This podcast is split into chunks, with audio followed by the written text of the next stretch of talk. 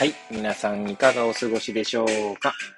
変な髪型をしたポンコツ薬剤師こと町田和俊でございます。というわけでですね、今日も気軽にゆるりとおしゃべりしていきたいと思います。収録日時はですね、令和4年5月16日の月曜日、時刻は5時50分を回ったところでございます。はい。最近は結構、なんつうんですかね、寝かしつけと同時に寝て、で、まあ朝、今日は4時半頃目が覚めましたかね、自然と。はい。そして、まあ、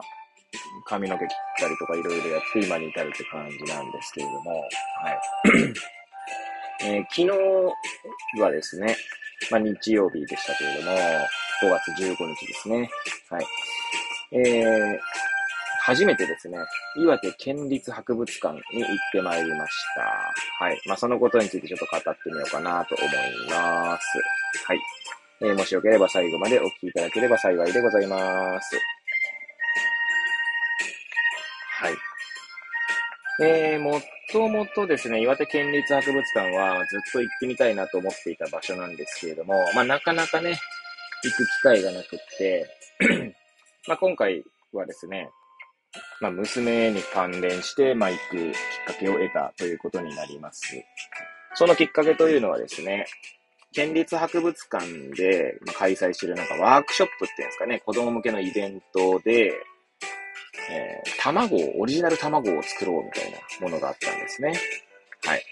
で、うちの娘はですね、まあ、卵とか、まあ、鳥とか、恐竜とかに今のところ興味がありまして、まあ、卵は結構長いですかね。卵、卵を言うようになってから 結構経つ気がしますけれども。まあ、そういうこともあったので、まあ、行ってみたと。まあ、しかもですね、これが、まあ、あの、なんていうんですか。申し込みが、まあ、メールで申し込んで、まあ、返事が来て、みたいな感じなんですけど、最初はですね、まあ、抽選漏れしてしまいまして、返事が来なかったんですね。はい。えー今回のその企画は5組限定だったので、はい。まあ、少人数でね、コロナ禍ということもあって、そういうこともあるんだと思いますが、はい。で、そんな中でですね、えー最初5組に漏れてしまったんですが、前日ですね、土曜日かな、5月14日の土曜日に、キャンセルが出ましたので、ということでメールが来まして、もう即行きますと。返事した感じですね。はい。いや、本当子供のことを考えるとですね、まあありがたい限りですね。キャンセルが出たことに関してはね。はい。で、そしてですね、まあ私自身その県立博物館行ったんですけど、で、娘に付き添ったのは妻でですね、私は息子を、まあ寝かしつけておりました。はい。喫茶店スペースがありまして、で喫茶店スペースでですね、ちょっと息子を寝かしつけ、まあお昼寝の時間ですね。はい。で、そしてですね、その喫茶店が、からですね、まあ、岩手山がですね、目の前に見えるんですけど、とても綺麗な景色でですね、まあ、博物館自体もですね、結構高台の上にあって、周囲をこう、なんていうんですか、木々に囲まれてですね、まあ、景色がいいんですけど、いや、なんかそれだけで癒されるなと思った次第でありますね。はい。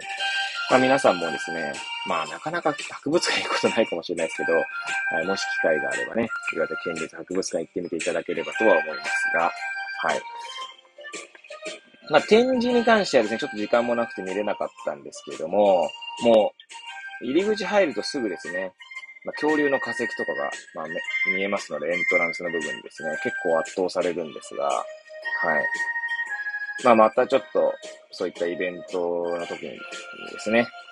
来たいと思いますし、イベントなしでも来たいとは思うんですけど、まあ、何せですね、釜石から盛岡まで行くのが結構時間かかるんですよね。一応今道が良くなったんで、盛岡駅ぐらいまでだったら1時間半から1時間、まあ、45分ぐらいあれば行くかなって感じなんですけど、博物館まで行くとなると2時間は超えますかね。はい。ちょっと外れにあるんですよね、駅から。はい。なんでまあ、バス、まあ、徒歩で行くのはちょっと厳しいかなって感じなので、はい。で、まあ、バスとか車がないと、移動手段がないと厳しいかなというところにありますのでね。はい。なんで家からちょっと2時間は確実超えますかね。はい。どうなんだろうな高速とかで降りる場所変えればもしかしたらもう少し早く行けるのかもしれませんが。はい。まあ、それはさておきですね。はい。で、今回博物館行って思ったのがですね、私は小さい頃博物館とか行ったかなっていうのがちょっとありましたね。まあその後、まあ今日ですけど、えー、うちの両親とですはですね、結構頻繁に LINE でオンライン通話をしておりますので、まあ孫のね、顔を見せたりとかね、はい。まあたわいのない話をしたりとかってことで、はい。やってますけど、まあ確かに両親からもですね、あんまり行ってないかもみたいな話はありましたね。はい。で、私が行った記憶がある博物館というと、両国にある、なんだっけ、江戸東京博物館だったっけかな、名前が忘れましたけど、はい、江戸の文化が、まあなんだろう、まあ、まあ、文化をこう知るためにいろんなものが展示してある場所ですけれども、そこはもう記憶にありますね。あとはなんか企画展みたいな形では、昔あの、幕張メッセかなんかで恐竜博みたいなのには行ったことありますが、それも博物館って感じじゃないですからね。博物館とかってあんまり行った記憶が、まあ、あるのかもしれないんですけど、記憶に残ってないのかどっちなのかちょっとわかんないですけどね。学校の遠足とかそういった修、なんだ、修学旅行とかでもあんまり行った記憶がない。まあ、あるとしたら、学生時代はですね、まあ、えー、なんだろう。結構何度か同じところに行ってまして、小学校の時はですね、確か日光東照宮ですね、日光に行った記憶がありますが、その当時はですね、世界遺産だなん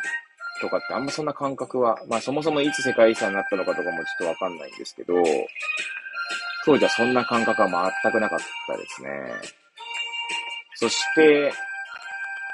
広島と、広島とか、えー、あと広島、京都か、京都、広島は、中学校も高校も確か行ってるんですが、まあそこではね、当然あの、まあ博物館というか記念館というか、まあ原爆ドームがあるところとかね、は行ってますし、京都ではお寺とかを見ても博物館行った記憶はないですね。多分あるんだと思うんですけど。で、まあ、それを考えるとですね、おそらく八王子にもあるんだと思うんですけどね、博物館。まあ、博物館か郷土資料館か、どちらかだと思うんですけどね。まあ、各、その自治体に、その自治体ごとの歴史を語るような場所が何かしらはあると思うので、ちょっとね、それはそれで興味が出てきましたね。はい。まあ、あとはですね、ちなみにその、今日は、まあ、話を戻すと、博物館行く前に、高松の池公園っていうところがあってですね、まあ、池の周りにこう、なんか遊歩道みたいのがあるとこなんですけど、そこでですね、まあ、まず、池、池でこう、ボート乗った後に、まあ、ピクニックというか、まあ、ピクニックっていうか、なんつうのかな、ベンチで、え作ってきたおにぎりとかを食べたりとかしたんですけれども、はい。まあ、ゴミの管理とかはね、ちゃんとしながらですがね。で、そこでですね、なんか、なんだっけな、池のところにですね、こう、ついたてがあってですね、水着市伝みたいなのが、のことが書いてあったんですが、ちょっと ちゃんと読めなかったんで時間もなくて。で、まあ、水着試練って身分って聞くとですね、まあ、新選組とか、まあ、思い、まあ、私は思い起こしたんですけど、そうするとなんかこう、私の生まれ育ったその八王子の隣にですね、まあ、日野市というところがありまして、日野市は結構その新選組関連でですね、町おこしとかにつなげようとしていることもあってですね、なんかちょっと親近感を覚えたりしましたね。まあ、昔まで遡ればですね、いろんなところでいろんな事象が繋がってくるってことはあると思うので、改めて歴史の面白さをね、感じたりした次第でございます。はい。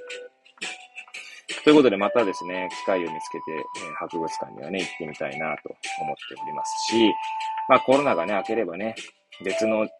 県、隣、隣県のですね、博物館とかも行ってみたいなと思います。というわけでですね、まあ、ぐだぐだと語ってまいりましたがね、今日は終わりたいと思います。それではまた明日皆さんお会いいたしましょう。さようなら